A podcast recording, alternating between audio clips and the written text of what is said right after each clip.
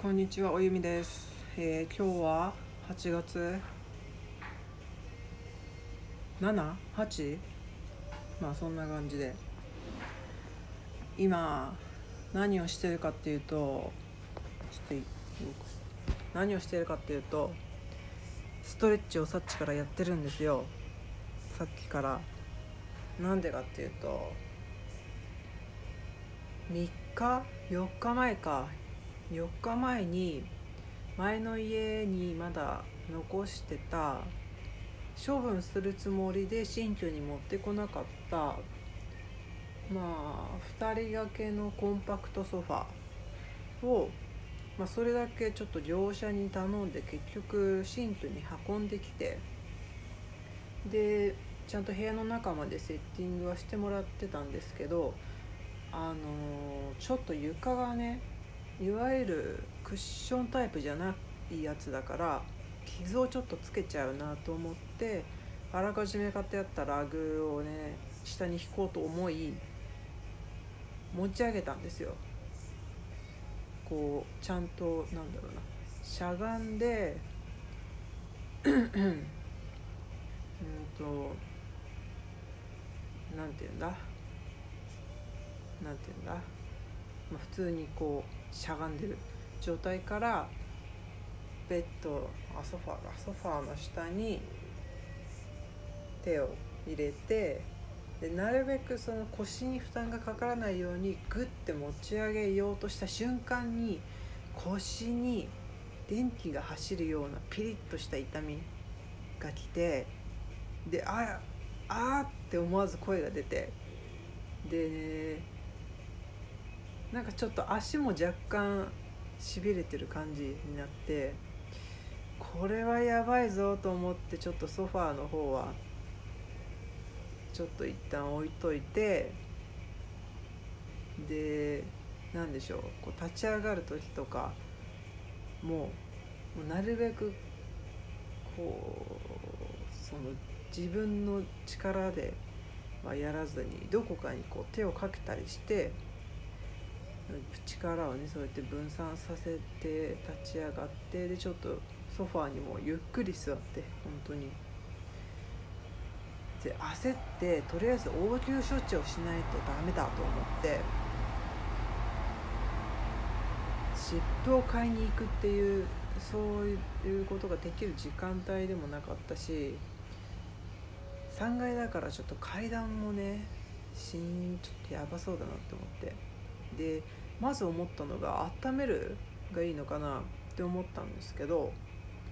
腰痛い温めるでググったらなんか温めちゃダメらしくて一番いいのは冷やすこと。でもうちは冷蔵庫がミニ冷蔵庫だからいいわゆる冷凍室っていうのがなくてとりあえず下半身を下半身裸になって冷水シャワーをず10分間かな？なんか10分間とりあえず冷やしとくといいって言ってたから10分間シャワーを浴びてでもうほほとんど寝る時間だったんですよ。深夜だったから。でも一応寝る時にも冷やしておきたいなと思ってあらかじめ濡らしておいたフェイスタオルをこう畳んで一応ミニ冷蔵庫にも簡易冷凍室というか、まあ、分かる方は分かると思うんですけどそこに入れてでその冷蔵庫のその何て言うんですか一番寒いその温度に設定をしておけば意外とねあの凍るには凍るんですよ。その代わり全部凍っちゃうっていうあれなんですけど。例えばちょっとサラダとか買っておいたお弁当とか入れておくとこう若干半分凍るみたいな。そんな感じで、ね、やっといてまあまあ凍ってでもう袋に入れるっていうことすらもう頭に回ってなかったからもうほとんど布団の上にそれを敷いちゃってでその上にまた薄いフェイスタオルを敷いてで腰の部分はもう素肌に当たるようにしてそれで寝ていやーやばいわって思ってそこで初めて人生翌日接骨院に電話して行ったんですよ。いやー接骨院これまで視野に入れてこなくて肩も私もともとひどいんですけどやっぱ保険が効くってことは保険が効くような理由がないといけないじゃないですか。で腰これどうなんだろうって思ってぎっくり腰じゃないしなって思って調べたんですけど、まあ、意外と緩い保険の適用の内容はただ慢性的なものは割と微妙なとこはあるらしくて一応電話して聞いたら「うん大体多分それは保険効きますね」って言われて。しかも安いんですよ。初診はその初診代がかかるんですけど、まあ、最初は2000円とかね。でもそれ以降は本当にめちゃくちゃ安く済むから。もうすぐに行って。でねもう思った。今まで行ってきたマッサージ屋さん。金の無駄だったなってね心の底から思った。私本当に体がああもうやばいなーってなるといつもマッサージ屋さんに駆け込んでたんですよ。でそのたんびに高くても4000円で30分から60分でたまに針も行ったりしてて。でも正直それでなんかなったかなっていうと足のむくみ以外大したことなくて。だからなんやかんやこう今日はちょっと首肩しんどいなマッサージ行こうかなってついついね、えー、都会都心の方にいる時は思っちゃうんですけどいやストレッチやってる時の方が全然肩の調子いいんだよなって思ってちょっと新居にいる時は朝開脚とかしてマッサージとかしてでこう肩をね回したり腕に上げたり腕を腕って普段下に下ろしてるから重力がずっとかかって肩になんか負担がかかるからたまにやっぱ上にこうやるのっていいらしいんですよ。なんかそれはちゃんとした針もう昔からやってる70代ぐらいのおじいちゃんの針の方に教えてもらってそれは確かにねうん本当に楽になる。寝る時もちょっとね万歳まではまあいかなくても若干肩を上にやるだけでもね少しね楽になったりするんですよ。